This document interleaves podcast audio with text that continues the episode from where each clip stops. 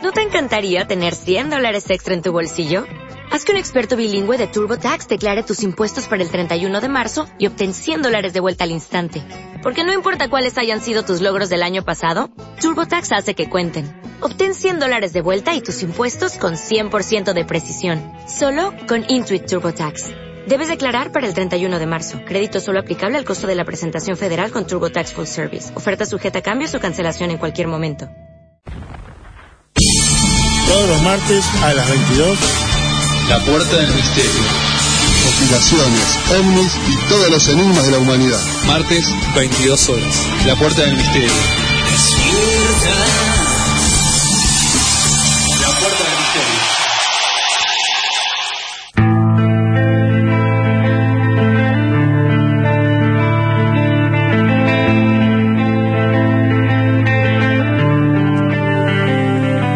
Buenas noches, Buenas bienvenidos una vez más a La Puerta del Misterio, capítulo número 20. ¿Cómo anda Juan Pablo? Bien, bien. La verdad que mm, contento, un poco triste, bueno, porque falleció el bajista Rata Blanca, una banda nacional que me gustaba mucho.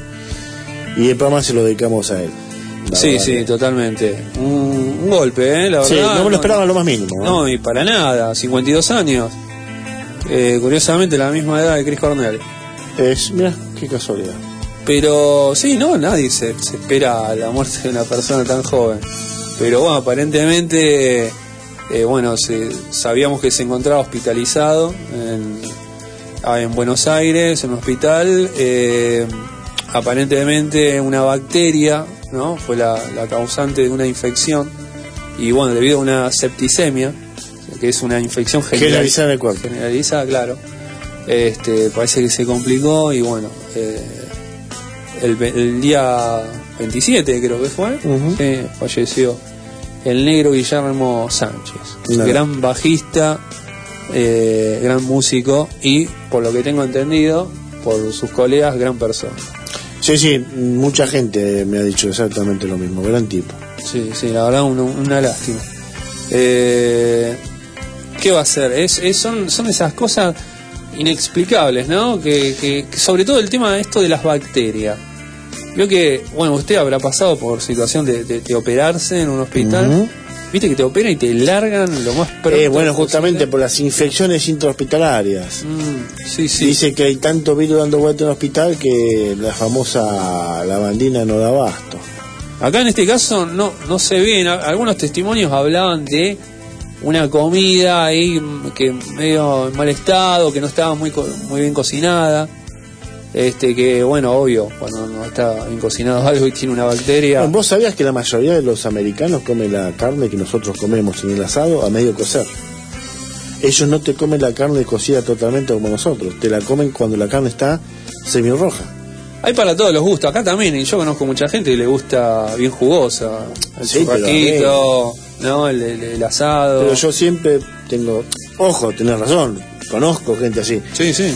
pero el punto es de que siempre uno tiene que darse cuenta de que mientras más cocida mejor porque el fuego mata todo tipo de bacterias. Eh, me parece que Siempre es más recomendable cocido, sí. Sí, sí. el- a mí yo soy de lo- comerlo bien cocinadito, ¿no? Me gusta. Comparto, comparto. Ya es un gusto, ¿no? Igual que cuando, lo- cuando uno cocina con el agua, tiene que estar el agua bien hervida. También, sí. que ahí sí. también mata a todo tipo de bichito. Sí, sí. Bueno, hoy, hoy, hoy por hoy ya no sé. Hay tanta bacteria que ni. Mire, mi vecina se dio la vacuna antigripal hace una semana, hace tres días tiene una angina roja con temperatura de 39 a 40 fiebre. No, otro tema inexplicable de las No sé vacunas. para qué te ¿no? la vacuna, para terminar así, digo yo. O sea, No, no, pero ha pasado, yo conozco mucha gente, jubilados que se han dado la vacuna y al otro día, ¡pomba! Con gripe, ¿cómo es? No sé, es, hay, hay algo que te, que te tendría que generar, un anticuerpo. sí, y no, no, lo, no lo estaría generando. ¿Qué? Es- No sé, el Eh, tema de la vacuna es tan polémico. ¿Sabe lo que pasa? Ya un día vamos a hacer un programa especial, este, pero bueno, a mí me, me hace acordar, ¿se acuerda cuando? Creo que los negocios más grandes del mundo hoy por hoy son las drogas, la venta de armas, el petróleo y los, el petróleo y los medicamentos. Ujú, Sí, Y sí. después viene la trata y después viene la parte tecnológica. Sí, no sé cómo será el, el top 5 Lo o el top ayer, 10, mire, ¿no? Ah, ¿sí? Sí, estaba viendo en un canal ¿Qué, de qué, ¿Qué fuente se puede saber? Sí, estaba diciendo un muchacho de que es abogado, Ajá. un tipo grande ya, Sí. en un programa de, de, de internet. Creo que el señor, eh, él dijo que la- la- la- las drogas, tráfico de armas y el petróleo. Mire. Y que Cuando dice drogas, estamos hablando la- las ilegales. las ilegales sí, pero en cuarto lugar están las legales, que son los, los medicamentos. Claro, porque hay un gran negocio, ¿no? De las industrias Uf, farmacológicas. Laboratorios especialmente. O sea, te- es más, ahí creo que ahí va de la mano con el sistema de salud, ¿no? Te enferman, mundial, sí, sí. te sí, enferman de alguna de alguna forma o, o te generan un mal servicio para poder mantener eh, la venta de medicamentos o tratamientos para, bueno, el para negocio- seguir abasteciéndose. Mi idea es que el negocio de las enfermedades que sean crónicas, no curables. Claro, sí, sí, sí, totalmente, ya. Siniestro, son crónicas, sí, totalmente totalmente, siniestro. obvio. ¿no? Es una cosa. Eh, es como lo del electrodoméstico, o sea que no lo hagas para toda la vida o la lamparita que ilumina No siempre. quiero, mira, dar nombres, pero yo tengo eh, vivencias que me han pasado con aparatos electrónicos, Sí, especialmente con un termotanque y un televisor. Un televisor de una marca, digamos, de Medio Oriente. bueno, no, no Y el otro más o menos suena parecido a un timbre, un ring ring. Uno me duró 23 y el otro 25 años. 23 Lo y que 25, compré después, lo que compré después, lo máximo que me duró fue el 6. Y claro, sí. Sí, no, no, bueno, lo de antes duraba un poquito más. Y a medida que va perfeccionándose tecnológicamente los aparatos, es curioso, duran menos. Y bueno, esa es la, la- bueno, diste algo justo en la tecla. Si se supone que la tecnología avanza, tiene que ser más duradera. Y esto es lo contrario últimamente. Sí, bueno, hay que mantener el negocio, dirían los muchachos. Y acá hace su entrada el señor Sergio Diegues. ¿Cómo le va? Diegues, ¿todo bien? ¿Cómo anda? ¿Cómo anda? Bien, ahí está, bien. El admirador de... Cruzó, cruzó el Gran Buenos Aires y acá llegó. Nos faltaba, ¿no? Nos faltaba el compañero acá. Y si no está, Eh, no estamos completos. ¿viste? No, no, no. Hay como un espacio vacío. Difícil. Muy buenas noches. Ahí está, eh, tranquilo. ¿Cómo le va a la gente? Parece García Sature en, en Rolando Ríos. ¿Qué ¿Cómo, serie cómo anda Gamba? Todo muy bien, todo muy bien. ¿Todo bien? Todo muy bien, por ¿Todo tranquilo? ¿Cómo, ¿Cómo la lleva con el frío? Uf, se vino Tranquilo. el frío de golpe. Sí. Bueno, era ahora también, ¿no? No, sí, bueno, estamos así. Yo Lo que pasa es que vino muy de golpe. No se olvide que la semana pasada, la anterior, hacía 20 grados. Mm, Es muy de golpe. No hay nada gradual acá, todo es. todos sracan. cortacabezas. Ah, de una. Todo cuestión de shock, ¿viste? Todo cuestión de shock. Exactamente. Y bueno, yo estoy un poco cansado, le digo. ¿eh? Si dormí dos horas, mucho. Ayer anoche estuve luchando con un roedor en mi casa. Uh, ¿Sabes qué, qué feo eso de levantarse? Muy feo, sí. Y de golpe sorprenderse en el baño que te está observando No. el, el roedor. Y Bueno, a mí me ha pasado algo por a esa hora con el secador tratando de que se vaya del... Vete, maldito roedor. No, no, no. Y no estoy diciendo que seas Mickey Mouse. No se puede pegar un ojo porque uno queda ¿Y paranoico. qué te parece? Y bueno, tiene que tener. Yo, de mi parte, te alquilaría un comando, un grupo elite que tengo en casa. Que es- usted tiene muchos gatos, me tendría que dar uno, ¿eh? El gorro ya está. Es un, viste, un Rambo viejo ya, ¿viste? Claro. Pero, pero funciona, ¿eh? Alguno que, me, alguno que me auxilie. Escúcheme, eh, vamos a ir con el primer temita, ¿Cómo no? eh, así como para aminorar un poco la marcha. Y, y ya que estábamos hablando, ¿no? De, bueno, mire qué curioso, de, de roedores y todo eso, y antes tocamos el tema de Guillermo Sánchez, vamos a ir con un tema de rata para homenajearlo de alguna forma. La puerta del misterio.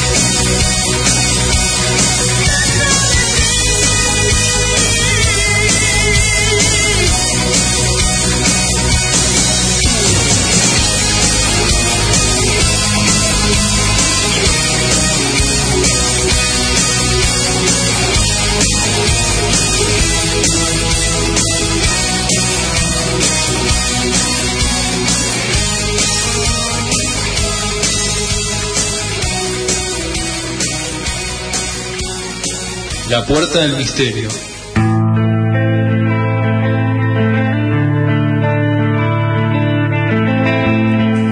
Ahí volvimos.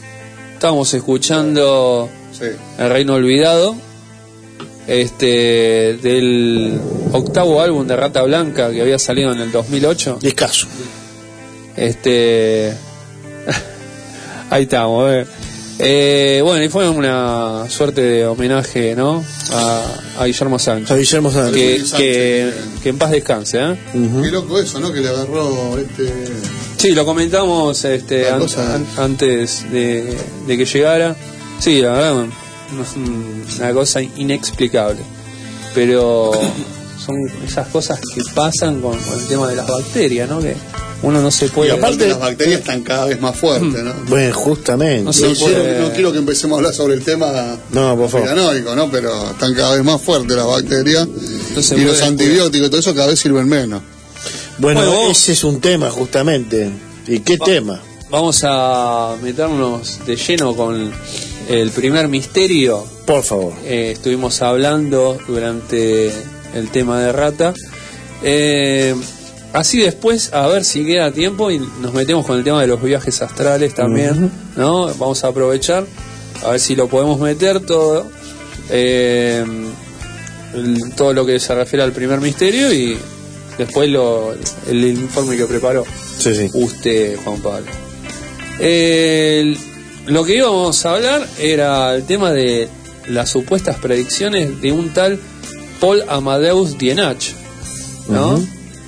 Una persona muy especial, un misterio que tiene muchos ribetes dando vueltas por ahí, que tiene de todos los colores. Si usted se pone a buscar, ahí eh, es un, pareciera una, una novela, pero que eh, más allá de todo terminó en eso, pero vamos a ir a poco.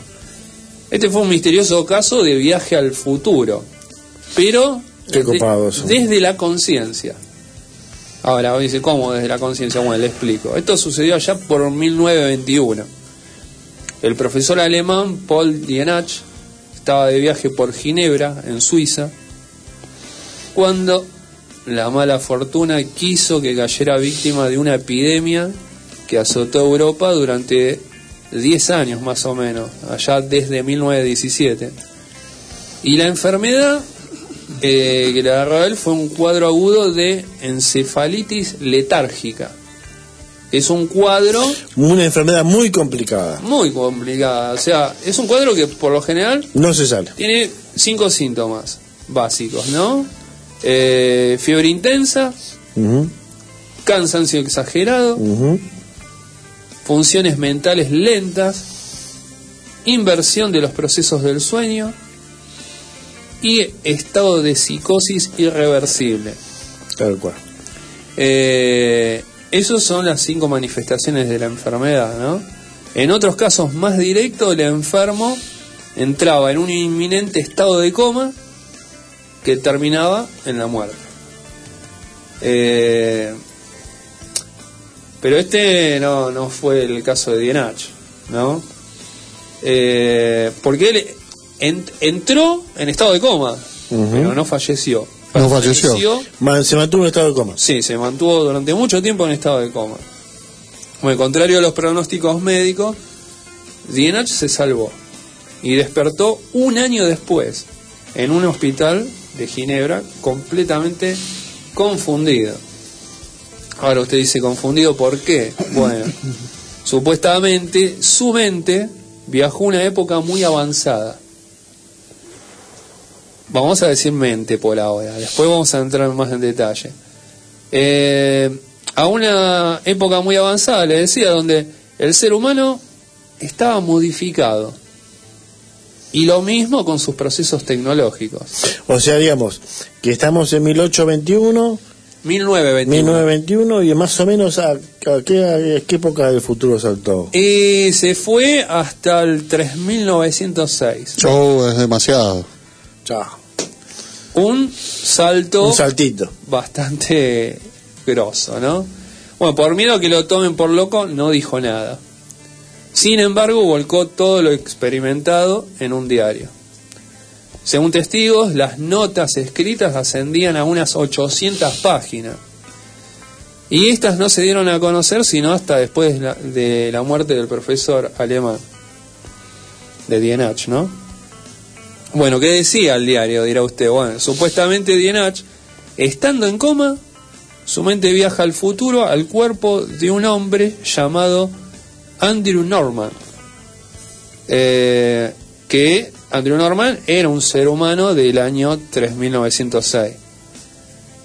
Estando en aquella época, vivió un tiempo en ese cuerpo, hasta que se dieron cuenta que este Andrew Norman no era tal. El tipo, lo- los tipos que, lo- que- de aquella época, del 3906, lo vieron y cuando toma conciencia, Dienach iba al espejo, se tocaba la cara, se miraba, no se reconocía. obvio, Era otra persona. Había aparecido en el cuerpo de otra persona. Este y él y pasan unos días hasta que, bueno, salta la ficha y estos tipos de, de aquella época le, le dicen, ¿qué, ¿qué pasa, viejo, acá? ¿Quién, quién sos vos? Ahora, ¿cómo que es que una persona se reencarna en un ser vivo? O sea, No, no, no, no.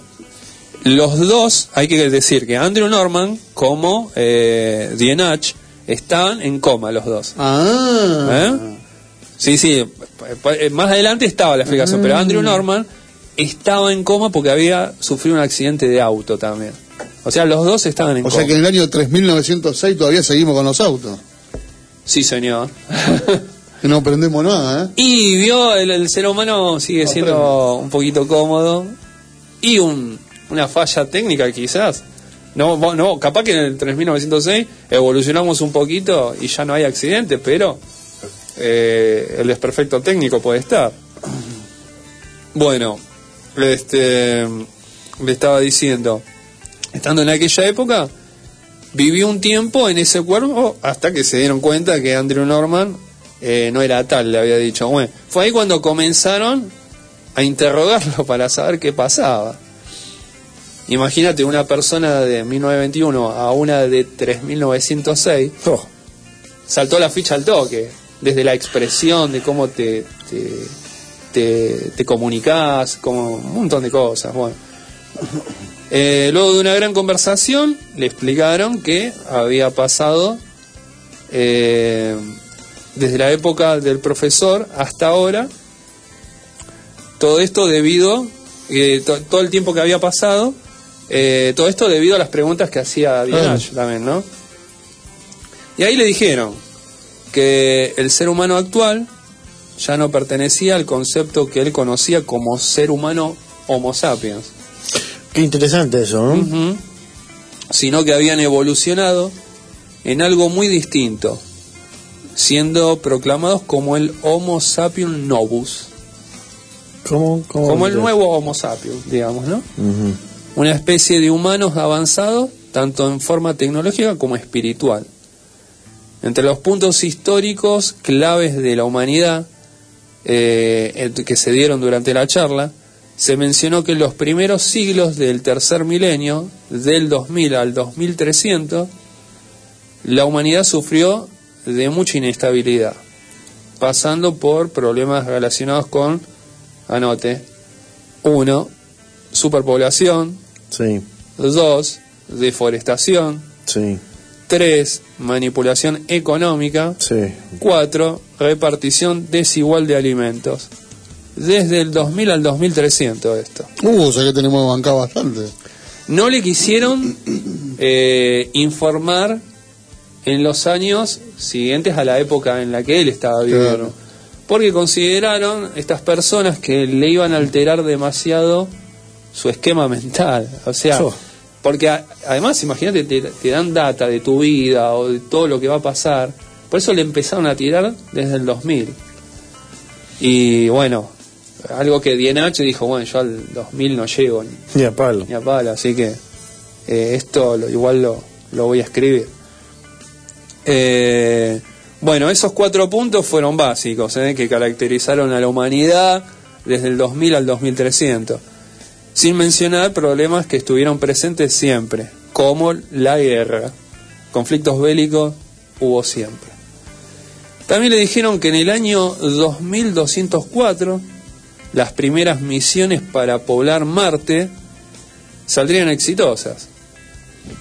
Este, inclusive se llamó ese momento, en, ese año, en el 2265, un poquitito más adelante, eh, como la gran colonización, se la llamó, porque fueron 20 millones de seres humanos terrícolas al planeta Marte, a colonizar el planeta.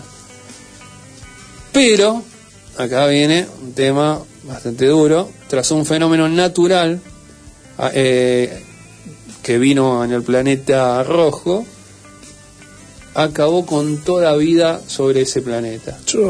Así que se desistió de seguir intentando con el planeta y, y colonizarlo de alguna forma.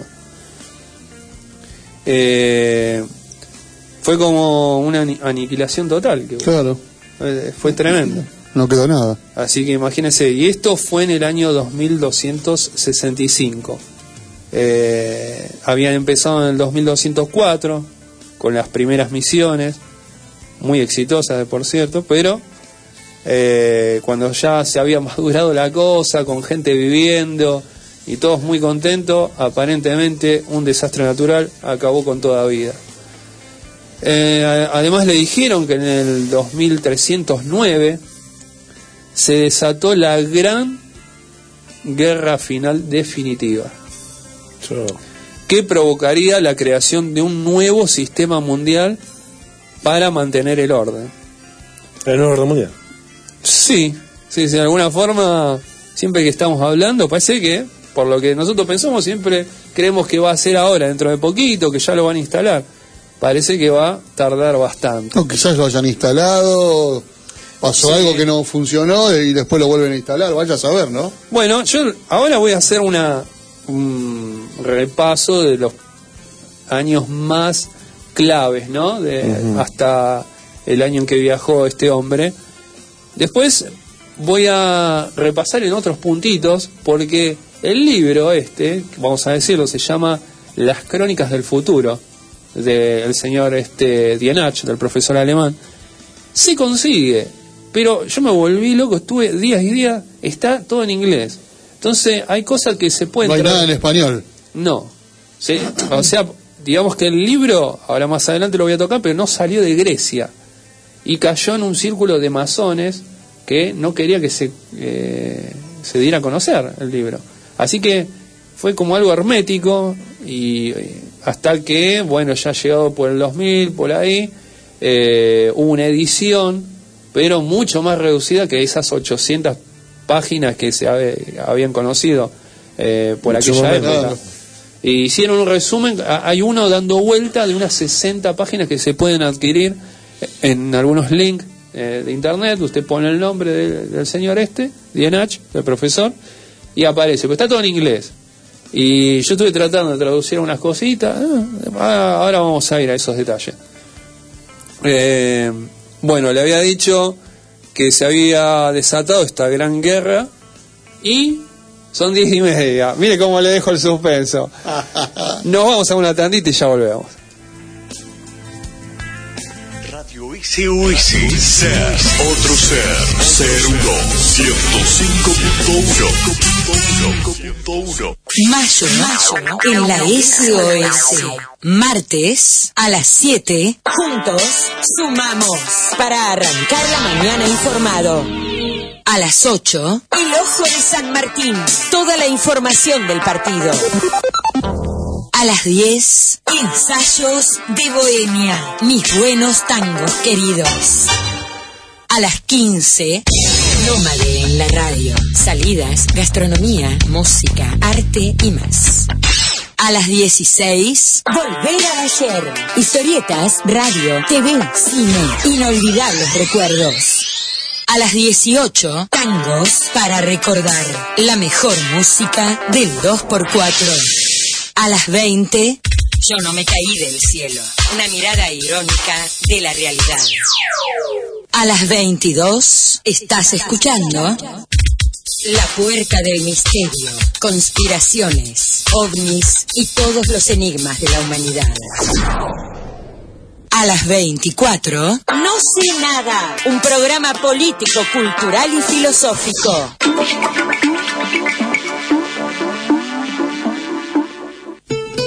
Música del ayer.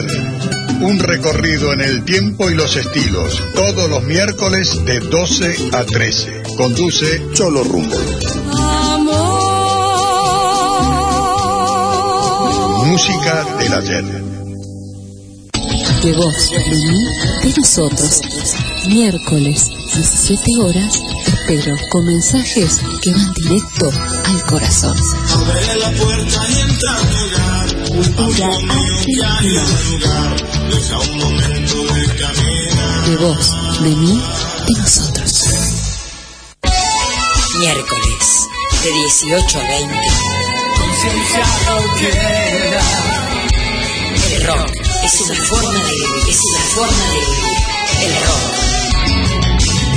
La conciencia te dice cómo vivir.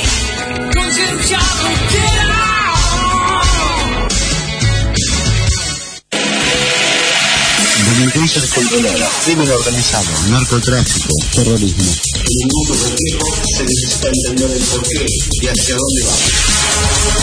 Lo invitamos a escuchar todos los miércoles de 21 a 22 Seguridad Global, donde analizaremos todos estos temas junto a usted, que vive el día a día en una realidad siempre cambiante. Seguridad Global. Realizando Fantasías. Un programa de murga y carnaval. Sus historias, sus poesías, su música y actualidad. Los miércoles a las 23. Compartí con nosotros esta fiesta popular. Realizando Fantasías. No te distraigas.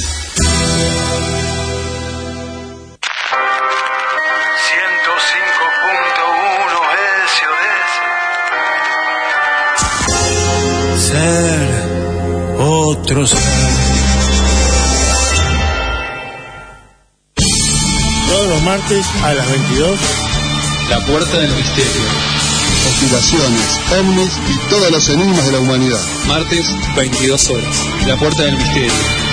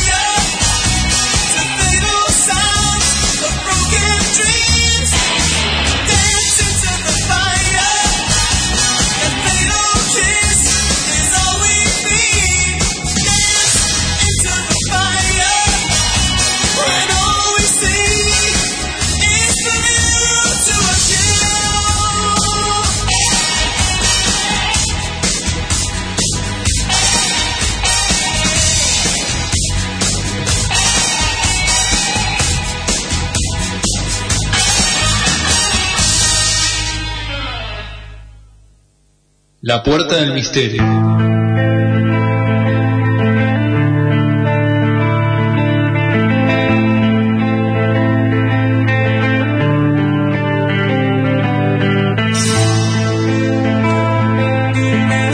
Ahí volvimos. Estamos escuchando Durán Durán. Este, La mira de los asesinos. Muy bien, usted lo y dijo. esto va en homenaje al señor, al maestro, al líder Sir Roger Moore, Roger fue un gran J. Bond, santo, dos tipos audaces. Sí, señor. Maverick hizo un Hamlet impresionante. Hizo una persona que. Se lo, se lo dedicamos a, a Gaby, a Gabriel que está escuchando ahí. Un hombre que hizo mucho por UNICEF también, por los chicos. Sí, señor, el señor Roger Moore eh, era un J. gran- Bond de aquellos. Sí, sí, sí, sí, sí. Un gran James Bond. No sé si uno de los, de los mejores. Para muchos es el mejor. Y mira, no sé. ¿eh? Mira, para mí, para mí está mi Muchos se quedan con Sean Connery por haber sido. El primero. Eh, No, No, por no, tener no. una, por, con, sin Connery por, por tener una apariencia seca sí. y dura. Ajá. Eh, Roger Moore era más, más gracioso, más dado el personaje. Más dandy, ¿no? Más, Ah, diste con la palabra Más exacta. cheronca. Claro, claro, sí, sí. El de Sin Connery no, era de una pared. Sí, más Después vino el italiano, que no fue ni cortó ni pinchó. No hizo mal tampoco el papel. ¿Cuál es el italiano? El George. Sí, Pero él viene porque Sin Connery quiere dejar de hacer el papel. sí, justamente por eso. Entonces, después Sin Connery se arrepiente, le ofrecen una película más y dice, sí, la hago. Y la volvió a Y hacer. me, me confirma, a mí me, me dijeron que eh, inclusive Roger Moore lo pudo haber hecho antes el papel. Sí, señor. Sí, señor. tal cual. Pero por Fue el primero que lo llamaron. Porque estaba haciendo, arrancaba con dos tipos audaces, no lo pudo hacer. Ah, no lo pudo hacer por eso. Mire usted. Después vino un muchacho llamado Timothy Dalton. Timothy Dalton, claro. Me gustó bastante. Muchos le dicen que es muy shakespeariano, que es un actor muy de teatro. Para mí es un gran actor. Sí, sí. Lo hizo bien, lo que pasa que hubo un cambio generacional y para mí los libretistas y guionistas no la pegaron bien.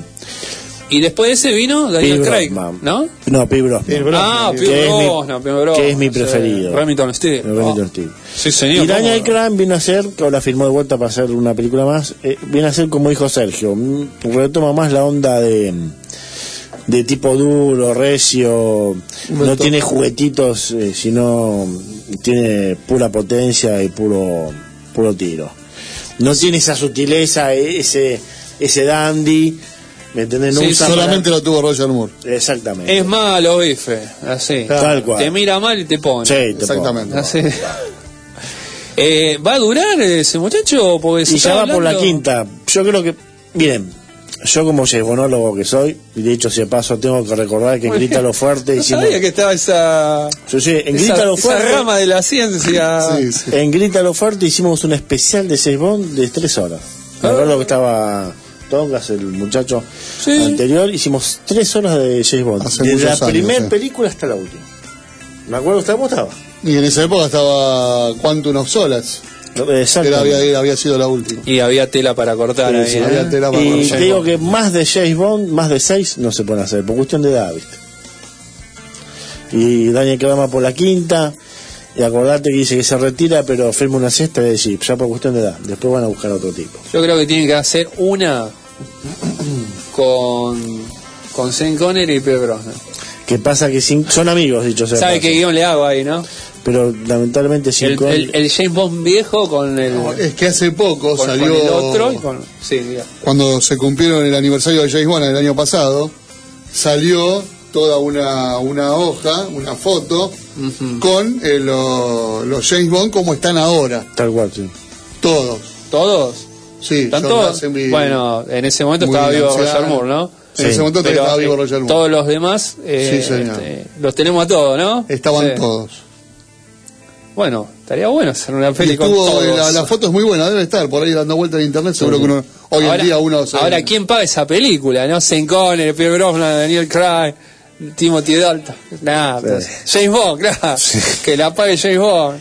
No, pero lamentablemente el señor Connery se retiró de la actuación ya. No labura más. Tiene problemas de Alzheimer avanzado. ¿Sí? Sí. Oh, igual Y que tiene Jack Nicholson. Tres Sí, años una onda que, así, sí. Tres años menos que Roger Moore, ¿no? No, no sabía que estaba enfermo Sean Connery. Lo leí la otra vez en el foro de James Bond. Claro. Dice que inclusive no, no tiene ganas para hacer en televisión ni nada por el estilo. Y claro. No, ya se ve uno. Un, Se cuida, ¿no? Es que. Ya se ve como un hombre mayor y ya no tienen ganas para verse, de salir en televisión, nada. claro. Lo mismo le pasó a Jim Hackman. Jim Hackman vive retirado en su. Son muchos los que se han retirado, no- ¿no? Es la, la, la eterna película de la estrella que va a pasar sus últimos días en su mansión.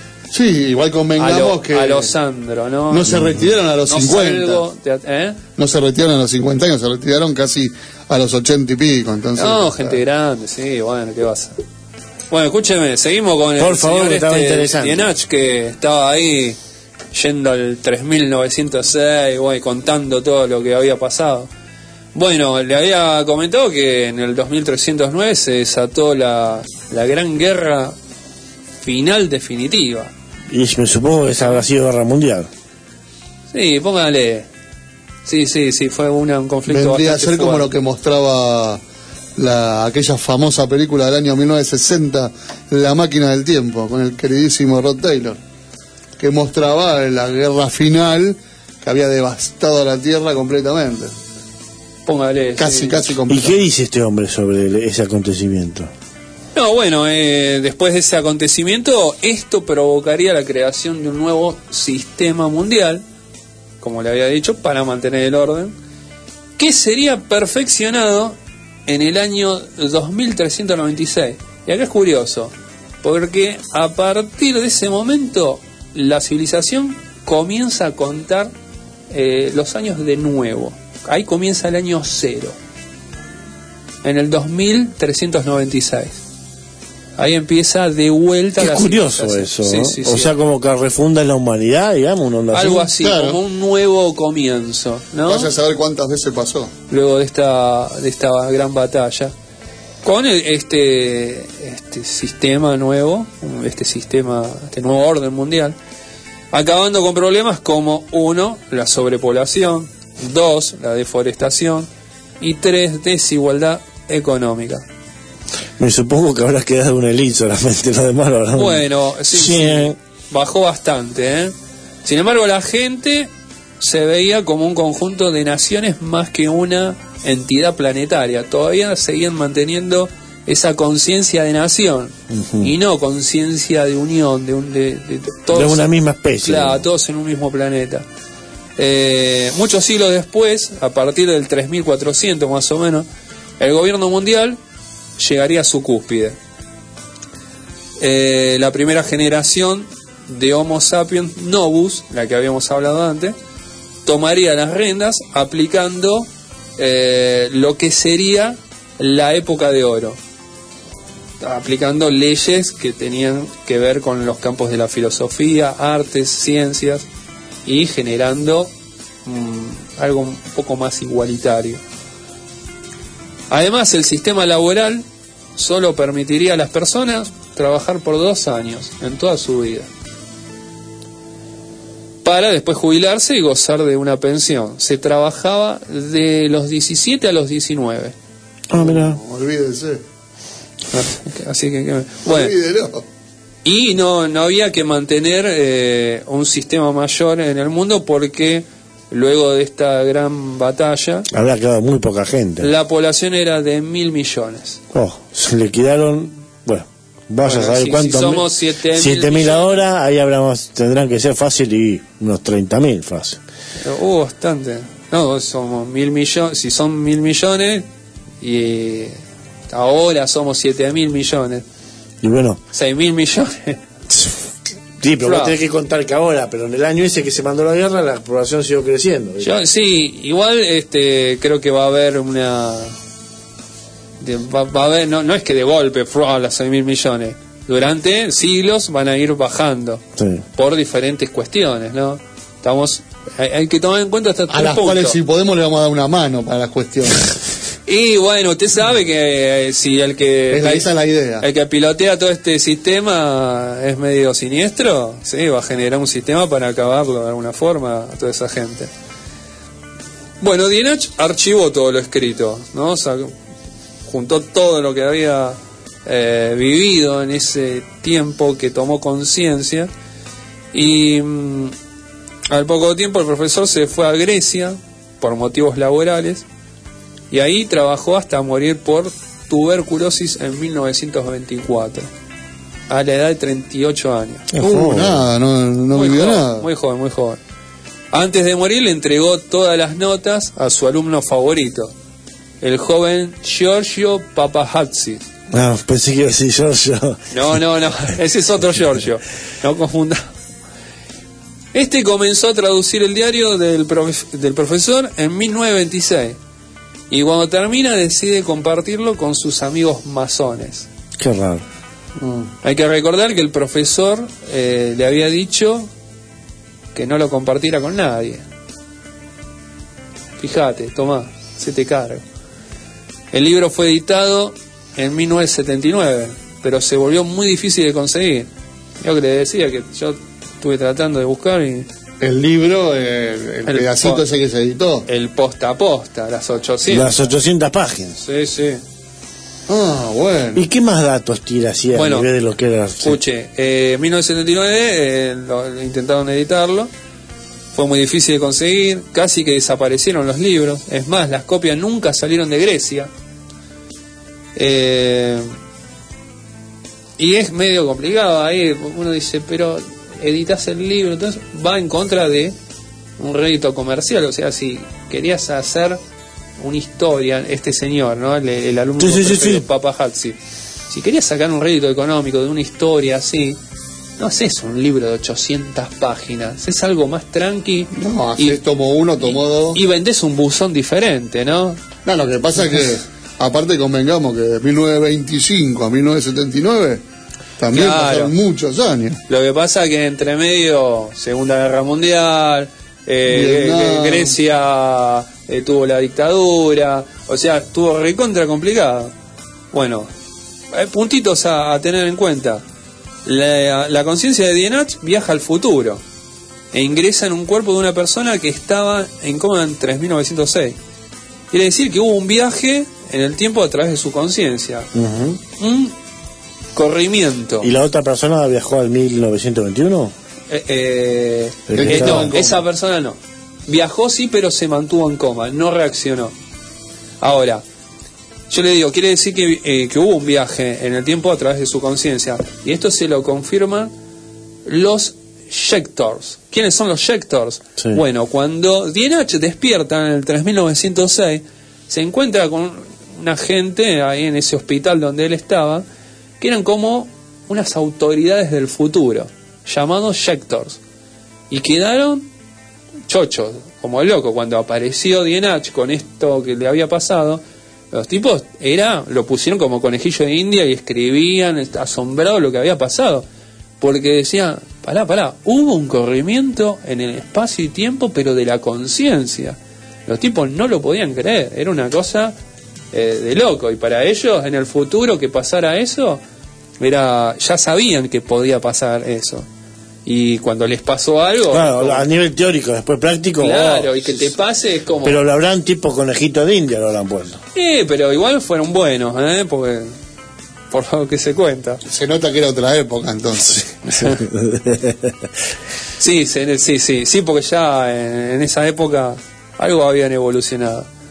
Eh, bueno, cuando Dienach viaja a Grecia, no solo lo hace por cuestiones laborales, lo hace también por su salud, porque el tipo de- venía de la encefalitis Ah. letárgica, había quedado bastante complicado. Eh, y es ahí cuando le dicen, andate a Grecia, porque el, el clima lo ayudaba. Entonces, estaba mejor estar con ese clima en Grecia y dando clases de alemán. Es ahí que lo, con- que lo conoce. A su discípulo. a- claro, a Giorgio Papahazzi. Bueno, lo hace también por su salud. Y como ahí el clima lo, fa- lo favorecía, comienza a dar alemán en una universidad. Ahí lo conoce a, a Giorgio, quien más tarde se convertiría, escuche esto, en el vicepresidente del Consejo Nacional de Grecia. Miembro fundador de la Sociedad Filosófica y masón de alto rango. O sea, no era. No cualquiera. No era cualquiera el muchacho. No, no, no, no, bastante interesante. Que intenta en el 79, a pesar de sus amigos masones, editar el libro. Los tipos le dicen, no edites esto. Y él va a contramano y lo, lo quería editar. Bueno, eh, antes de, de irse de Grecia hacia Italia, le da los diarios, o sea, el profesor Dinach. Lo que escribió. Sí, porque él muere en Italia en, en 1924. Eh, tarda 14 años en traducir eh, el diario, de 1924 eh, 1938, por ahí. Cuando termina piensa que el profesor había escrito una novela, pero luego se da cuenta que en realidad eran las memorias del profesor. Ah, ¿por qué tardó tanto? Bueno, la segunda, como le había dicho antes, la Segunda Guerra Mundial y la guerra civil en, en el país, en Grecia, hicieron que Papahazzi abandonara las traducciones. No, ¿de ¿Qué me voy a poner a traducir? Del lío que había en el país. Y además que le costaba, le costaba porque estaba todo eh, en alemán. Y él lo toma como ejercicio para eh, trabajar su idioma. el, eh, El traductorado, el claro. traductorado, claro. Entre 1952 y 1966 intentó buscar eh, parientes del profesor viajando a Zurich en 12 ocasiones y nunca encontró a ningún familiar. Eh, bueno, como había dicho antes, cuando terminó de traducirlo, lo compa- compartió el resultado con un cerrado círculo de masones. Los escritos fueron tomados como de suma importancia para el futuro de la humanidad y Dienach se ganó el título de profeta de los tiempos modernos. Mira el profesor alemán, el título que le metieron. Hasta 1972, las notas traducidas circularon por los ámbitos filosóficos de la masonería, sociedad que quería que nadie las leyera, solo ellos, porque creían que la gente no estaba preparada para manejar esta data. Papahazzi no estaba de acuerdo, como había dicho antes.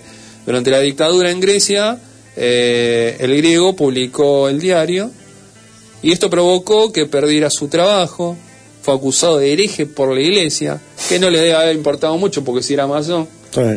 La- Justamente. Justamente. Y la mayoría de las copias del libro desaparecieron.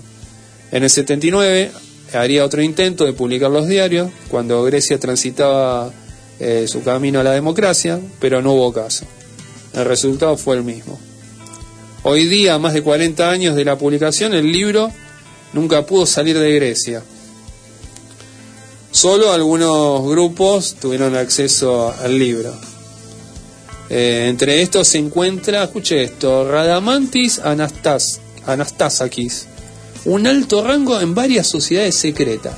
Qué nombrecito.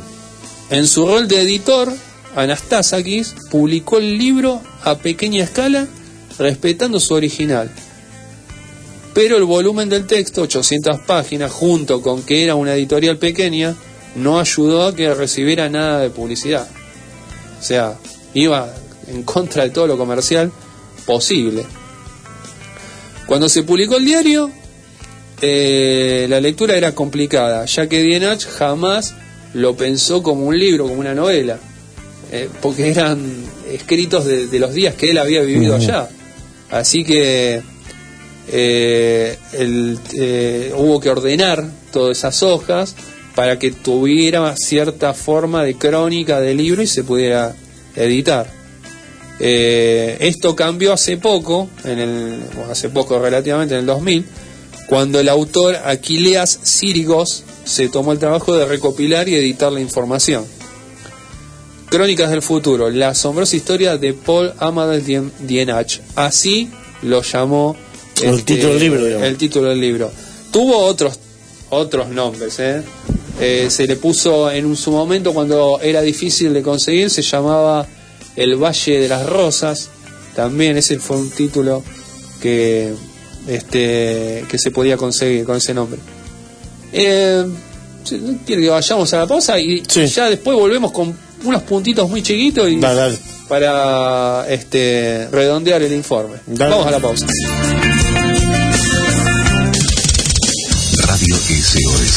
Ser otro ser. Ser uno, uno con todos y uno mismo. www.fmsos.com.ar Espacio Padme. We are awakening.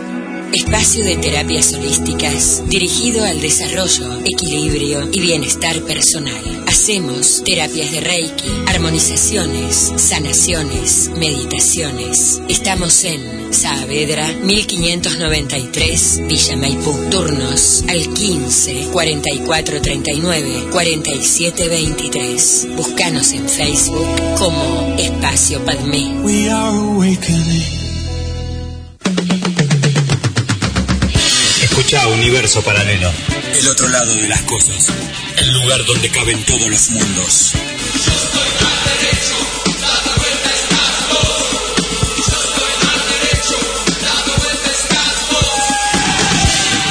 Desde Tarija, Bolivia, para todo el mundo.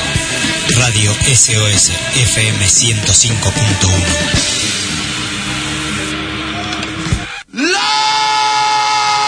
Shelter. Domingos de 17 a 19. Puro rock, anécdotas, historias de las mejores bandas de acá y del mundo. Jimmy Shelter de domingo. Conducen Gaby Ponch y Pablo Pérez. Bajate la aplicación de la radio. Buscanos en el Play Store. Radio. FM. SOS. Nos tenés en el bolsillo. Nos tenés en el bolsillo.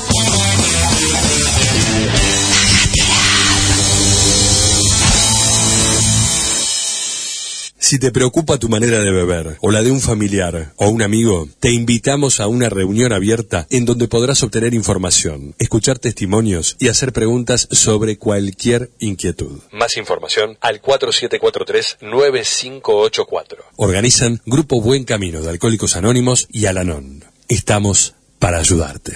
Conciencia Cívica Cultural. Conciencia Cívica Cultural. Un programa de comunicación social los viernes de 12 a 14. Reportajes, música, contenidos educativos. Te esperamos. Te esperamos. Conciencia Cívica Cultural. Limón y sal, la combinación ideal para tu tarde de sábado. Con Laura Cardigonde y Pablo Storni. De 17 a 19. Música, Noticias. la mejor compañía. Tus tardes de sábado. Tienen otro sabor con Limón y sal. Limón y sal.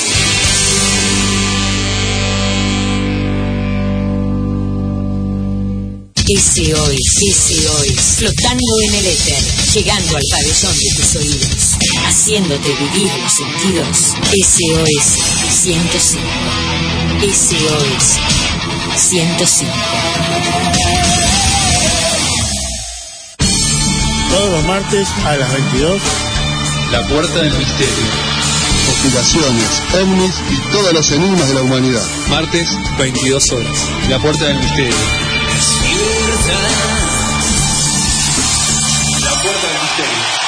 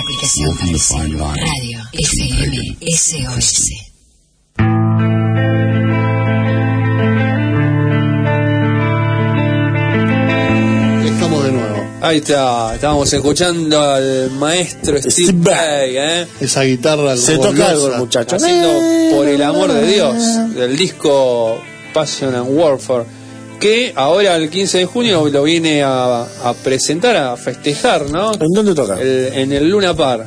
Los 25 años del disco, que uno dirá, usted me dirá, ¿cómo 25? Si el disco salió en 1990, 27. No, lo que pasa es que él empezó la gira en el 2015. Entonces él viene con la gira eh, dos años después acá. Claro. Pues, pero bueno, el título de la gira es Celebrando los 25 años de, Celebration de Passion and Warfare.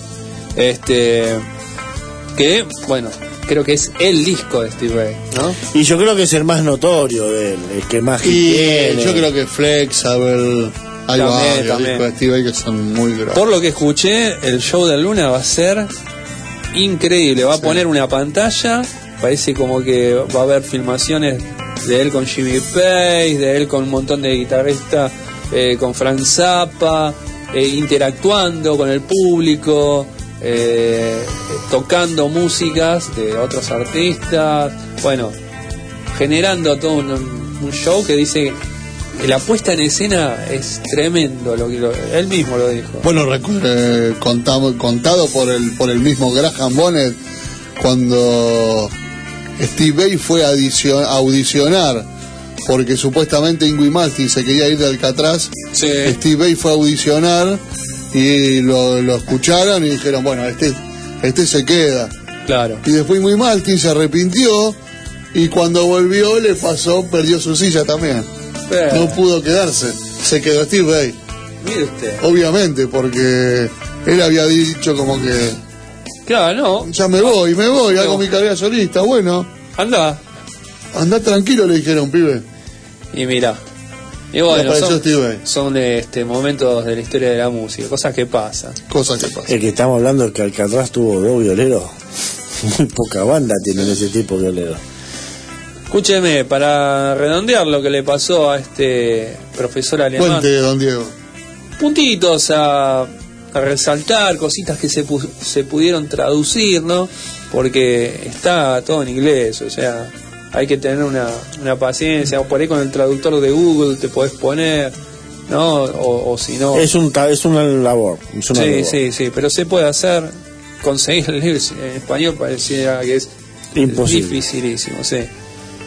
Eh, bueno, estamos hablando de, de los sectors, ¿no? Esta Sí, gente que que eran como las autoridades del futuro, que son los que de alguna forma lo, lo ponen al día a Dienach con todo lo que estaba pasando. Todo lo que estaba pasando. Hasta ese 3906. Eh, de alguna forma le hacen conocer que eso es como un deslizamiento del tiempo, pero a nivel de, de conciencia en la que interviene el alma. Una cosa rara, muy rara. Totalmente. Demasiado rara. Eh, habíamos dicho que Andrew Norman eh, estaba por accidente de auto, pero él no despertó estando en 1921. En cambio, este Dienach sí, estando en 3906. O sea, Dienach despierta y hace la vida común de este hombre. Claro, sí, sí, sí, sí. Hace la vida común con el cuerpo de este tipo. Sí, señor, sí. Él se miraba al espejo, se tocaba, no se reconocía. Y la mujer de este hombre, los hijos, va, no sé si habrá, No, es- eso- esos detalles no los O sea que el chabón vivió la, vivió la vida de otro. Lo que sí detalla que cuando él despierta. Por un año. Sí. Un año estuvo. No, un año estuvo. Escuche esto. ¿eh? En coma. Pero esto. Este periodo que, que, que está con esta gente. Solo dura 20 días. Guarda ahí, ¿eh? Ah, ¿Cómo sería? O sea, que él estuvo en coma en el hospital en Él- él- 1921. Por un año. Él estuvo en, en coma. Por un la año. encefalitis. Un año. Despierta Pero la- después de un año. La experiencia vivió Pero- solamente 20 días. 20 días, sí, sí, sí. Muy loco eso, ¿eh? Mm. Hay que ver cómo se... Y flaco los otros, los otros días que hizo. claro, lo que pasa es que tenemos que ver que cómo fue que es el traslado del tiempo de la conciencia. Eso Claro, es... como que Por ahí un día de, dos meses o un mes. Claro, eso hay que verlo. Hay Hay que ver que en un campo muy desconocido. hay que ver que él estaba ya en un tiempo en el que el ser humano había pasado por esta mutación cerebral en la que por ahí cambiaron otras Claro. cosas, ¿no? Que no se ajustan al 1921 del que venía Diener. No, no, claro, el 1921 que conocemos nosotros. Claro. Bueno, el, uno de los detalles también a tener en cuenta es que cuando Dienach despierta en 3906, el lugar en el que estaba eh, estaba formado por cristales y de varios colores. Era un lugar muy mágico. con tipo- Flashero. Sí, sí, sí. Una cosa muy loca. Eh, no le, bueno, los Jectors le cuentan la historia, pero no le dan data de- ni del siglo XX ni del XXI, ¿no? O sea, le cuentan a partir, un poquito le cuentan, pero no le quieren dar eh, los días que seguían a su vida para no opacarle de alguna forma la vida, aunque mucho más no tendría porque Iba a morir en 1924, pobre Dienach. Ah, o quisieron taparle ese hecho porque fue inmediato. Para Claro, yo creo que también, ¿no? No, si le decían, porque vamos a los archivos, nos fijamos, tiki, tiki, tiki, tiki, mira, acá está Diana, che, vas a... No, y te dicen No, sí, sí. toda la data y te, te tira esa, te... así que no, no, no daba. Bueno, eh, 20 días con él pasan, como le había dicho. En la Gran Guerra del año 2309, gran, escuche esto, gran parte de las etnias asiáticas y africanas son erradicadas del planeta. Epa, epa, es un dato bastante. Algo pasa en ese momento que hay como una gran limpieza aparentemente, no sé. Habría que conseguir y traducir lo que falta, ¿no? Eh, bueno, le había dicho que en el 2396 comienzan a contar el año desde, desde cero, ¿no? Comienza Sí, sí. como un renacimiento, Claro. como vuelve a empezar todo. Después de 87 años, contando desde ese 2396, eh, después de esa gran guerra, se crea el Parlamento Global de Naciones y Estados de la Tierra, que la componen uno, científicos, dos, tecnócratas, tres, figuras humanitarias. Nada de políticos ni economistas ni ningún tipo de empresarios. Erradican la desnutrición. Bueno, como había dicho antes, siguen teniendo conciencia nacionalista, no planetaria. Este, sigue habiendo problemas de conciencia personal y de desarrollo espiritual. Del 2396 al 3400 es lo que se conoce como la edad oscura del planeta. La edad oscura, como estuvo en su momento el oscurantismo. Claro. Sí. ¿Y qué vendría a pasar más o menos ahí? Bueno, pues pasa todo, todo esto este, que, le, que le había dicho. Este, se va preparando eh, todo el, el tufillo, ¿no? Todo el estofado para todos los conflictos que van a ir preparando Para la guerra esa. al, al ser humano para ciertos episodios, como este. Escuche, en el 3382 ocurre algo increíble, increíble. El cerebro humano sufre una mutación. Automáticamente todos los habitantes adquieren una habilidad mental que la llaman, la llaman como hiperintuición o hipervisión. Es como un acceso directo de la realidad, mucho más claro. Es como que hay un despertar. Eh, y ahí empieza a ordenarse un poco más eh, a conciencia la cosa. Yo le dije 3.382. Bueno, añitos, un poquito después, 3.400, hasta el 4.000 es la edad de oro del planeta. ¿Y qué sería la edad de oro? Y bueno, eh, en esa, vamos a decir, yendo para esa época, finales del siglo 40, eh, en el gobierno mundial, este que se había formado, ya no hay científicos, ni tecnócratas, ni figuras humanitarias. Hay lo que ellos llaman creadores universales. A partir de este 3382 empieza a haber gente que son tomadas como entidades que son creadores universales. Y ahí toman protagonismo filósofos, artistas, en, un- en un menor grado científicos, pero aspectos que tienen que ver más con la conciencia y con la parte espiritual. Bueno, habíamos dicho que después de, de, este, eh, de este conflicto y de este nuevo orden que se arma, pero el orden generado por la- la- los filósofos, artistas, eh, comienza un nuevo mundo en el que todo va a ser gratis. Yo le había dicho que iban a laburar dos años. Bueno, va a haber eh, comida, ropa, casa, no existe la propiedad privada. Se tienen muy en cuenta el, el honor del Eh. ser humano y la reputación de servicio Ah. hacia el otro va a ser el eje Opa, del ser humano. una buena. Sí. Y va a haber tres leyes. Una, bueno, la gente solo trabajaría dos años. Dos, control de la población. Jamás se debe superar los mil millones. Y esto me hace acordar un poco las piedras guías de Georgia. en Exactamente, que ellas dicen 500 millones. Exacto. Son unos bloques donde hay Que es una historia muy, muy... Iban a quedar 500 millones. Claro. sí, señor. Que no, que dice que la población mundial no tendrá que pasar de 500 millones de personas para que sea completamente estable. Pero si vos pones a pensar y, escu- y, y pones a investigar la historia de cómo fueron creadas esas piedras, es muy, muy raro. muy místicos. Muy raro. Es para hacer un programa. Eh, ¿eh? exacto, aparece un hombre que dice que ese previo mm, se puede llegar a vender o comprar. Le preguntan a usted quién es, no, soy una especie de filántropo. Estaba vestido de negro, hecho ese paso.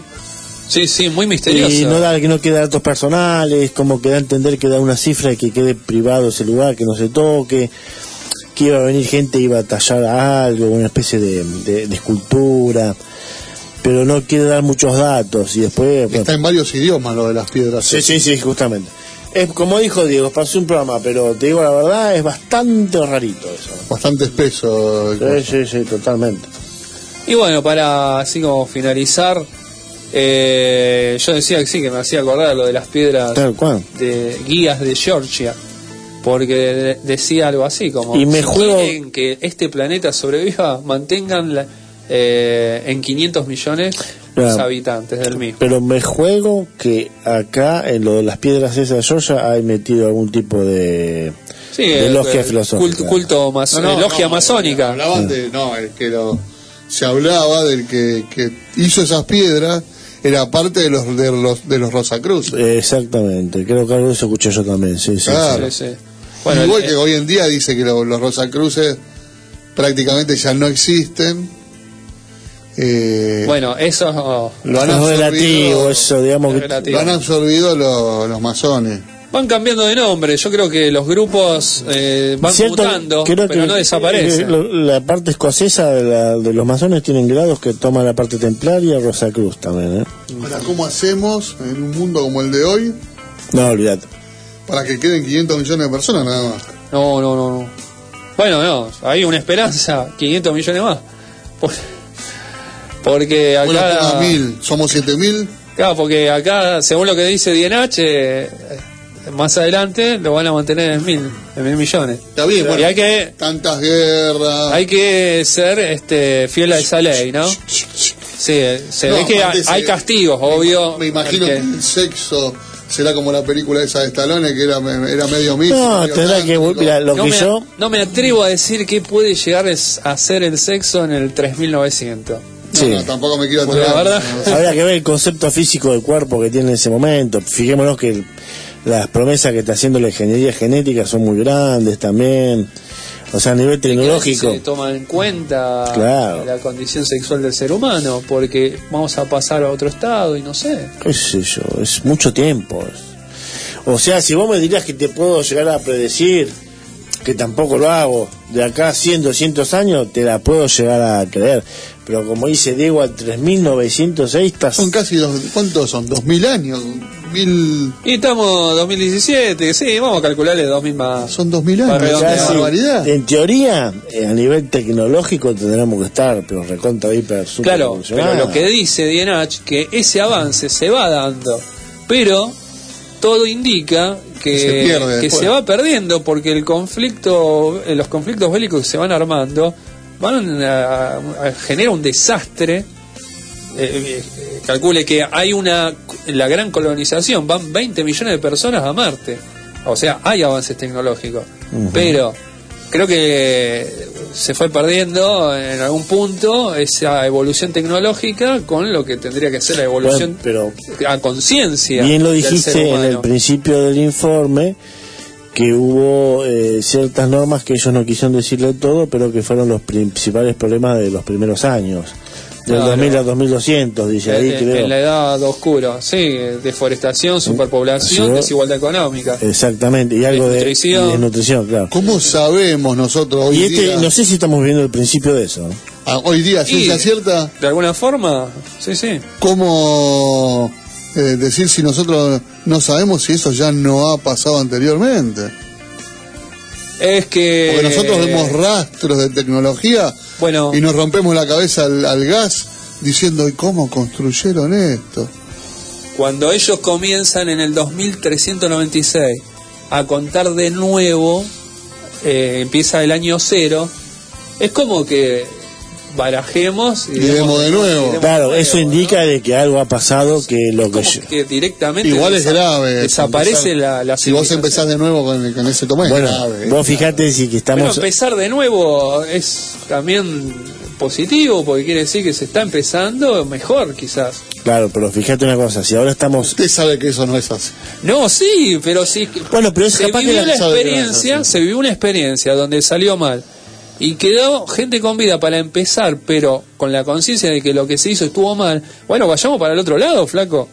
Y bueno, empe- se, y- se empezó siempre varias veces, yo supongo que varias veces se habrá empezado con, con ese con esa con esa con ese tono de conciencia. Bueno, pero- pero sabemos que no funciona. Digamos la verdad. Yo me acuerdo de haber visto aparentemente, aparente- a- a- hoy día sabemos que el capitalismo es un desastre y sin embargo vivimos en él. tal cual y O está sea, evolucionando. Y, y seguimos y no sale algo que sea alternativa a, a todo eso. La o novela, hay, claro. pero tratan de opacarlo y que no, O sea, no, no le gane. la novela Crónicas Marcianas. Que la gente, hay un cataclismo en la Tierra, Sí. la gente mucho no puede sobrevivir en la Tierra y que trasladarse a Marte. Parece en la novela, lo que te cuentan, que después se hizo la película que hizo Ross Jackson, Sí. te cuentan que, que nos hayamos trasladado a Marte fue eh, al, al cohete, para decirlo así con un poco de formalidad. Porque vos llegaste a Marte, hiciste cabarute, prostíbulo, hiciste eh, lugares, bueno. lugares para escabiar. No, no, o sea, lle- llevas eh, lo mismo que hiciste Estás en el la misma. Flaco, estás igual. O sea que, Bueno. ¿a dónde avanzaste? Bueno, creo que acá, por lo que cuentan en los diarios, va a pasar esto del desastre natural en Marte, y ahí viene el replanteo. O sea, no sirve que nosotros sigamos yendo a otro planeta a hacer lo mismo, sino que lo que tenemos que cambiar somos nosotros, no de planeta. Claro, totalmente de Porque acuerdo. si no, estamos con el capitalismo hasta cambiando planeta. Este no sirve más, vamos a la Luna, no, ahora vamos a Marte. Claro, si ¿no? hacemos lo mismo que hacemos acá va a ser una Si los devastación. masones tuvieran dos gramos de cerebro, darían el libro ese a conocer. Eh, corre Tranquilo, por su tranquilo. cuenta eso. ¿eh? darían el libro ese a conocer, entonces vos empezarías otra humanidad. Desde ahora, ¿por qué tengo que esperar hasta el 3000 y pico? ¿Por qué no lo haces desde ahora? Si vos sos el masón, el que se la sabe toda, Tranquilo, tranquilo. algo. Sergio Diegues es el que habla. Sí, ¿eh? exactamente. Para- y sí, soy yo el que hablo. Pero No, pero, pero- capaz que es necesario que pasemos por ese camino. No es Mira, hay una-. Para que se aprenda, para que Eh, quede impregnado pero que somos como los yakuza. ¿Eh? Lo somos como los yakuza, me mando un, me equivoco, me corto 3, 4 dedos de la mano, eh, para decir loco, me equivoqué. No, no, pero- Es más fácil decir loco, me equivoqué, hacer las cosas bien y no tener que hacer esa estupidez. Bueno, pero nosotros tenemos la posibilidad, como dijimos en el programa pasado, que lo dijo uno de estos muchachos estudiosos del espiritismo, tenemos la capacidad de decidir y elegir. Ahí está, justamente. Claro, nosotros, pero nosotros tenemos cientos de millones de miles de millones de personas atrás que no deciden lo mismo que decidimos nosotros. ¿Y qué hacemos? Puede nosotros ser con que el ser humano con sea- nuestra decisión. Usted, no, no, usted decide, como decide el de al lado, como el de todos deciden. No, porque hay un tema que es muy... Si yo decido- Ahora, otra cosa es que eh, si yo le estoy dando igualdad a usted para poder decidir igual que decide el de al lado. Ahí está. Porque obvio que su decisión no va a ser la misma que la de Rothschild. O la Bueno, de... ahí a eso me ¿no? refiero. O sea... A eso me refiero. Ahí estamos, eh, digamos como que hay una diferencia entre un ser humano y el otro que no sé si es un ser humano. Qué buena esa. Está- exacto. Bueno, eso es lo que eso es lo que queremos llegar. Si yo oculto toda esta información, no lo oculto porque yo no quiero que los demás se enteren, lo oculto porque eso yo lo quiero para mí solo, porque para mí es un beneficio. Esa es la que. No, sí, seguro. Por más que, que vos derrotes a todos los asiáticos, como quieras vos, como dice ahí acá este hombre en, en sus memorias, ¿Y de qué me sirve si vos estás haciendo lo mismo? De, hoy no querés a los asiáticos y a los negros y mañana no vas a querer a los, a los blancos, después no vas a querer a los azules. Bueno, igual no aclara eh, Siempre. ese episodio por qué desaparecen los africanos. No, bueno, no aclara. Pero nosotros sabemos, sabemos perfectamente No qué es lo que quiero tipos ni imaginar por qué no están más en el planeta. No quiero pensar para qué lado se fue eh, en esa época oscura de por qué desaparece esa gente.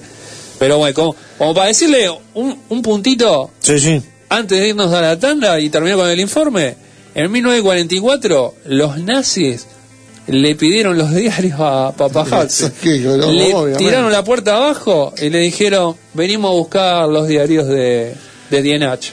Y no lo hacían porque tenían un corazón blanco y puro, lo hacían porque eran lacra como todos nosotros. eh, No, somos bueno, todos no, iguales. me, me parece la pregunta es cómo se enteraron los, los nazis de ese diario Y, y, por qué lo querían. ¿Y para qué? ¿Y para Inclusive qué? si le Bueno, daban crédito... Que eran lacras y todo eso. ya lo Yo puedo sabemos. preguntarme, puedo Pero- preguntarme cómo se enteraron. Pero ¿para qué lo querían? Mirá, me sobra la imaginación. Con Sí, todas las bueno, cosas que hicieron, Ahí podemos hacer otro libro. Podríamos hacer 30 libros. Pero ¿cómo sabía? ¿Cómo sabía Hitler? ¿Cómo sabía Hitler? Bueno, sabemos que Hitler era un gran esotérico y le gustaban todos esos temas y cada elemento que tenía que ver con la metafísica y el esoterismo lo quería Para para, él. para este obvio eran objetos de poder. Claro, objetos de poder para sojuzgar y subyugar a los demás. No lo quería Pero- pero otra- ¿sabe lo que pasa? No lo quería porque tenía un bondad en el Pero ¿sabe lo que pasa? ¿Y qué, qué político tiene bondad en el corazón de Perón?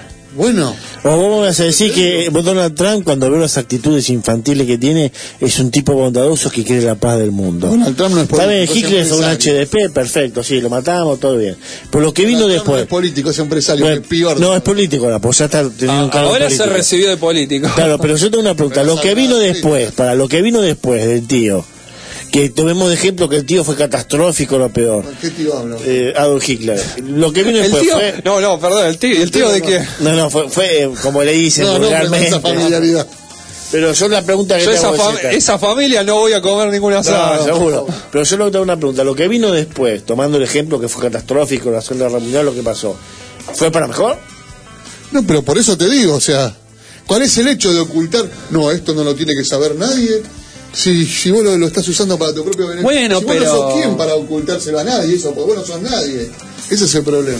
Pero de alguna forma tampoco se ha ocultado porque a pesar del ocultamiento se termina hay una ley metafísica que dice que cuanto más lo quieras ocultar Pero va más va a ser conocido Más va a ser conocido. porque el, el foco de la atención va a ser tan fuerte que en algún momento pase el tiempo que pase se va a conocer la verdad Eh, bueno vamos a, a la Vamos a la, pausa a la tanda hay un tema, sí.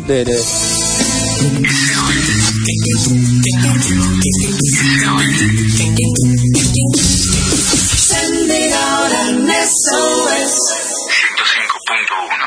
Enseguida volvemos. Mayo, en la SOS.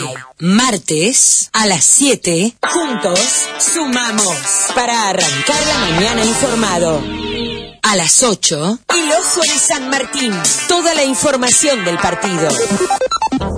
A las 10. Ensayos de Bohemia. Mis buenos tangos queridos. A las 15, Nómade en la radio. Salidas, gastronomía, música, arte y más. A las 16, Volver a ayer. Historietas, radio, TV, cine, inolvidables recuerdos. A las 18, tangos para recordar la mejor música del 2x4. A las 20, yo no me caí del cielo. Una mirada irónica de la realidad. A las 22, estás escuchando La Puerta del Misterio, conspiraciones, ovnis y todos los enigmas de la humanidad. A las 24, No sé nada, un programa político, cultural y filosófico.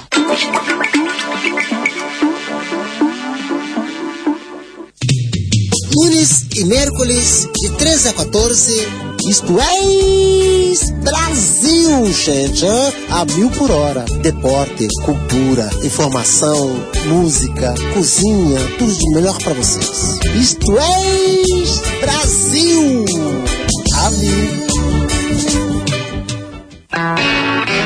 De música, sabores y algo más. Todos los miércoles de 15 a 16 horas. Conducen Ernesto Solari y Noemí Hendel. Un espacio para compartir el buen vivir, el buen vivir. De música, sabores y algo más. Somos Carlos y Bernie, cavernícolas en el siglo XXI. Para conocer los secretos que tenemos escondidos en la caverna desde el siglo pasado. Participá y ganar riquísimos premios mensuales. Miércoles a las 16. Cavernícolas en el siglo XXI. Claro. La vida es música y la música es vida. La música es vida. Nacemos, Crecemos, nos enamoramos, nos peleamos, lloramos, vivimos, vivimos. corre la vida y la música siempre está ahí. La vida es música. Miércoles, de 20 a 21. El equipo se prepara para salir a la cancha. Todos los miércoles a las 22, una hora con lo mejor del ascenso. Ascenso de primera, el mejor equipo, miércoles a las 22. Ascenso de primera, el mejor equipo. Una señal desde San Andrés hacia todo el planeta. SOS. www.fmsos.com.ar 24 horas de programación. Todos los martes a las 22. La puerta del misterio. Conspiraciones, ovnis y todos los enigmas de la humanidad. Martes, 22 horas. La puerta del misterio.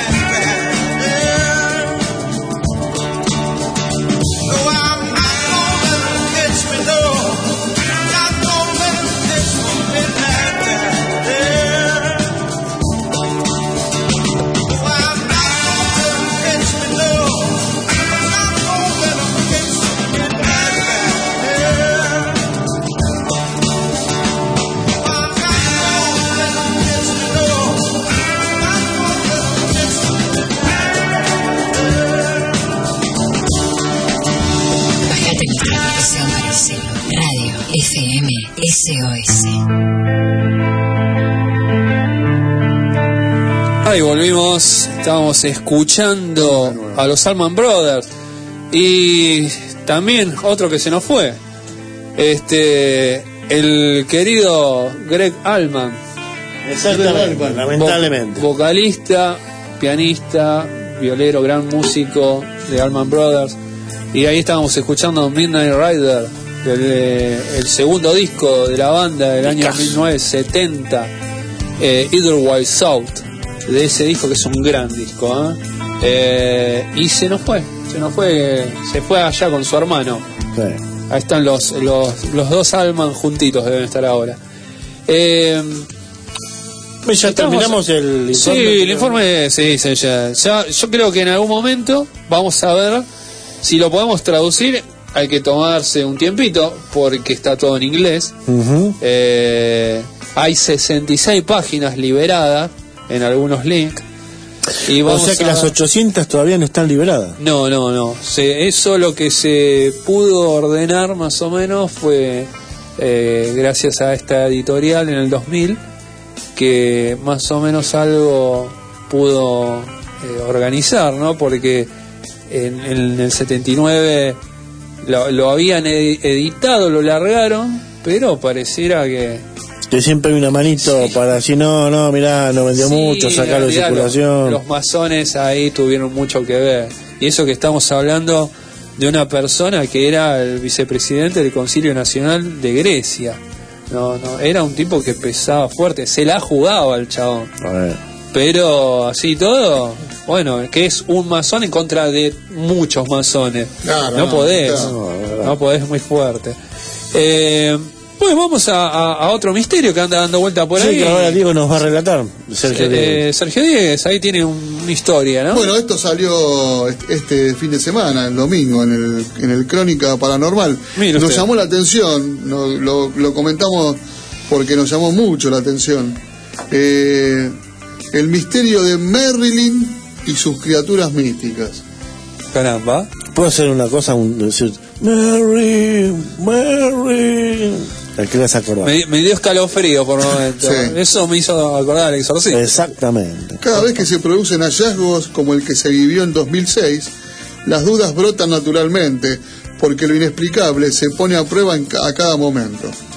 En cada nueva aparición, ante la sorpresa de quienes encuentran objetos desconocidos para el común de la gente y todo aquello que hasta hace pocos minutos era inimaginable, pasa a ser una realidad incontrastable. Así, el descubrimiento de cuerpos de extrañas criaturas místicas halladas en un oscuro sótano de una abandonada mansión del Reino Unido. Sigue dando que hablar a quienes no alcanzan a comprender cómo semejante material se encontraba allí arrumbado, inerte, escondido en una casa deshabitada.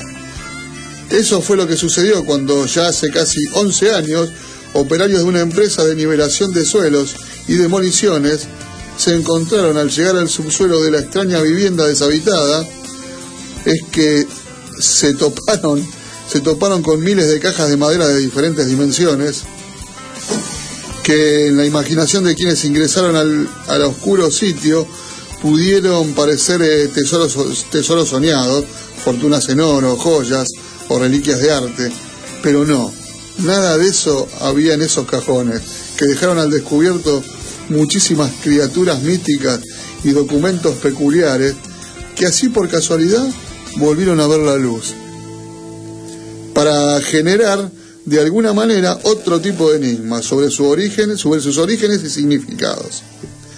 Una duda que además podría revolucionar muchas cosas, ya que Thomas Theodore Merrilin, propietario del predio, además de ser el dueño de todo cuanto se encontró, también pudo tener la fórmula de la eterna juventud. Obviamente todo esto Tomarlo, hay que tomarlo con pinza, ¿no? Sí, obviamente. Los esqueletos de hadas y los consabidos enanos fueron considerados desde siempre como una probabilidad potencialmente visible, como meros ar- eh, artificios humanos, antes que la evidencia de su existencia comenzara a surgir en los últimos años. En verdad, la prueba de estas fabulosas criaturas existía mucho antes, pero al no haber elementos como la tecnología que aporta Internet para difundir la palabra al respecto, quedaban ocultas. Hasta que en 2006, al igualar un sitio para dar paso a un nuevo barrio residencial, los trabajadores se encontraron con una mansión desgastada perteneciente a un hombre llamado Thomas Theodore Merlin. Al entrar en el sótano del edificio se encontraron con miles de misteriosas cajas de madera selladas firmemente. Asombrados por este descubrimiento inusual, los trabajadores comenzaron a abrir las cajas en busca de algún rendimiento valioso. Ah, buscaban. Claro, brillantes, Claro, joyas. sí. Claro. Pero en lugar de encontrar un tesoro de pirata, las cajas contenían cuerpos de criaturas extrañas del tipo que solo se oía en mitos y cuentos de folclore. El hallazgo fue bautizado como Marilyn Cryptid Collection y lo más sorprendente es que todos los esqueletos poseen ADN. ¿Acaso todos los seres vivieron? ¿O fueron armados a partir de otros seres vivientes? Un enigma de resolver. Sí, mientras usted está leyendo, con Pablo estamos mirando. Estamos viendo que son bastante bizarras, ¿no? Las fotos bien. Estamos mirando la foto de los seres. Sí, sí. Son bastante extrañas. Dios Mostrásela, mío. mostrásela. Sí, no sé si llega a ver ahí. Yo, Sí, sí, sí, eh, sí. eh, Vio, ¿no? 10.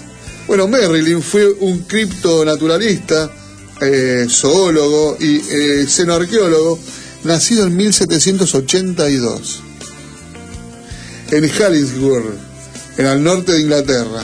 Además de su inusual pasatiempo de recoger restos de especies no catalogadas, también se lo recuerda por su tremenda longevidad, ya que vivió hasta los 160 años. No es mucho. 160. A mí también me parece mucho, pero lo hice acá. Pero hasta qué edad le vamos a pagar la jubilación a este hombre? Eh, ahí, está, eh, ahí estaríamos jodidos, ¿no? Pero escúcheme, 160. Algo por sí difícil de comprobar. Según los relatos de la época, a los 80 años su apariencia era la de un hombre de 40, Ah, wow. lo que probablemente atrajo más atención que su inusual colección de especímenes raros. Durante su extensa vida, Theodore eh, emprendió un viaje a los Estados Unidos donde se dedicó a armar su inusual colección que expuso inicialmente eh, fue seguido con atención por muchos curiosos, pero como su criptis era tan desconcertante y la visión del mundo tan estrecha, fue etiquetado como un fraude. Ah, Y pronto fue marginado por otros criptozoólogos y naturalistas. Mientras que en este esfuerzo Merlin se hizo amigo de varios prominentes que estaban intrigados por su trabajo, también eh, aprobó algunos de sus conceptos de física y la franja y química. Yo estoy mirando acá, eh, hay uno chiquitito de un dragón. Sí, no, es... Es tremendo. Hay un dragón chiquitito con los cuernos. Si pueden, métanse, miren la foto porque las criaturas son tremendas. Los, dia- lo- los diarios de Theodore, reunidos juntos con los especímenes, contenían nociones esotéricas de la mecánica cuántica, concepto que aún no se había establecido en el momento en que se escribieron los artículos. Debido a estos estudios avanzados para la época, también fue adelantado por sus amigos para publicar un estudio sobre la posibilidad de viajar en el tiempo. Sin embargo, y como muchos de los individuos paradigmáticos de aquellos años, Theodore pronto caería en un profundo pesar después de que fuera acusado de robo por otro recolector de especímenes raros. Es cierto que Merlin tenía una reputación bastante extraña y a partir de ese momento ya no se oyó hablar de él en la comunidad científica. ¿Acaso se recluyó hasta perderse en el tiempo? Epa. Dice, Claro, porque, escúchenme, era poseedor de estas criaturas. sí, y acá hay otra, otra parte que dice Alabast, un aparato para no envejecer. ¿Cómo es eso? eh? Perdón, ¿eh? a ver, ¿cómo? Alabast. Alabast. Recién se comenzó a citar el nombre de Merlin en 1942, cuando un hombre que pretendía hacerse pasar por Theodore había donado una, una construcción a un instituto de menores, huérfanos de Londres. En el único deseo de no abrir el sótano, el hombre que hizo ese anuncio no parecía tener más de 45 años. por lo que se suponía que era un pariente del coleccionista, ya que era casi imposible que fuese el mismo Merlin, ¿no? Obviamente. Esta fue la última vez que alguien oyó algo de ese misterioso ser. De acuerdo con los estándares modernos, el hombre no podía haber sido la misma persona nacida en 1782, porque eso lo haría de 160 años de edad. Sin embargo, su papelería menciona un artefacto llamado la Bast, que tenía propiedades anti-envejecimiento inusuales. Habida cuenta de que dicho artefacto fue descubierto junto con su colección, se podría suponer que Theodore nunca lo dejó fuera del alcance de sus manos. ¿Es posible que descubriera el elixir de la juventud? ¿Y qué hay de su misterioso legado? Mientras que algunos especímenes son claramente el producto del ingenio humano, hay otros que intrigan incluso a los más escépticos. Bocetos e ilustraciones revelan que se ha realizado un análisis exhaustivo de las supuestas criaturas místicas, pero también señalan que es posible modelo que sirvió de base para la creación, cualquiera que sea el caso, la peculiar colección seguramente planteada. Y lo seguirá haciendo. Numerosas preguntas y un sinfín de dudas. No se puede descartar que todo lo que se trate de una falsificación o pura creación artística de una mente avanzada, pero si se llegara a demostrar como auténtica, desafiaría numer- numerosas nociones impuestas por lo que se considera como la cultura moderna. ¿Acaso tales especímenes legendarios llegaron a existir en un pasado no tan remoto? Y en ese caso, ¿por qué Theodore decidió ocultarlo? Mirá qué nota, ¿no? Son Muy muy, extrañas y muy bizarras No, sí, muy fuerte. las fotos que de los de las cosas que encontraron de este hombre, ¿no? Sí, sí. ¿Y qué te parece? La verdad, yo no sé. Imagínense que se encuentra con alguna de estas criaturas. Prefiero que encontrármela haciendo así esqueleto, ¿no? Sí, sí, no, no. Por ahora prefiero eso. Claro. Bueno, mire, no falta mucho para que termine porque seguramente vamos a terminar con un temita, así que voy a adelantar, si ustedes me permiten, el tema que vamos a tocar el martes que entra. Que ya es un tema que venimos anunciando que es eh, viajes astrales.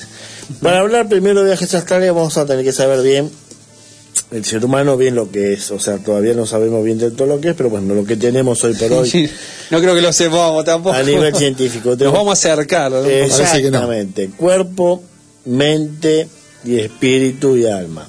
Lo que es espíritu y alma, eso se cree más que nada por fe, que es un aceptamiento sin cuestionar de las distintas religiones. Pero lo que sí sabemos conscientemente es que tenemos un cuerpo y un alma. Eso por lo menos la ciencia oficial ortodoxa te lo reconoce.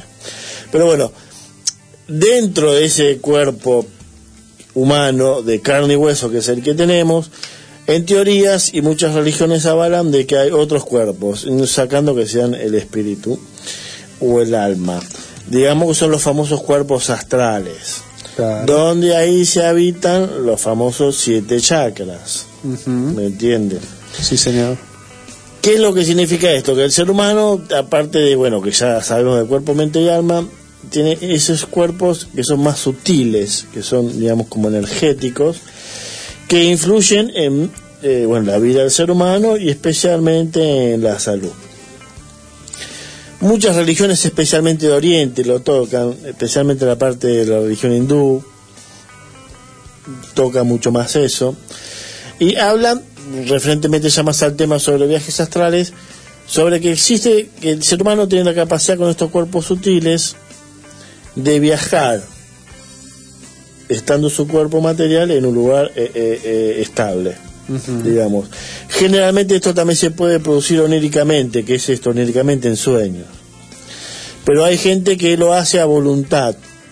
Ya eh, tocamos varios programas, ¿se acuerda? El tema de espías psíquicos, Exactamente. que la CIA se ha servido de muchas veces de esa gente para, bueno, eh, fines, intereses políticos, ¿no? Y, y bélicos.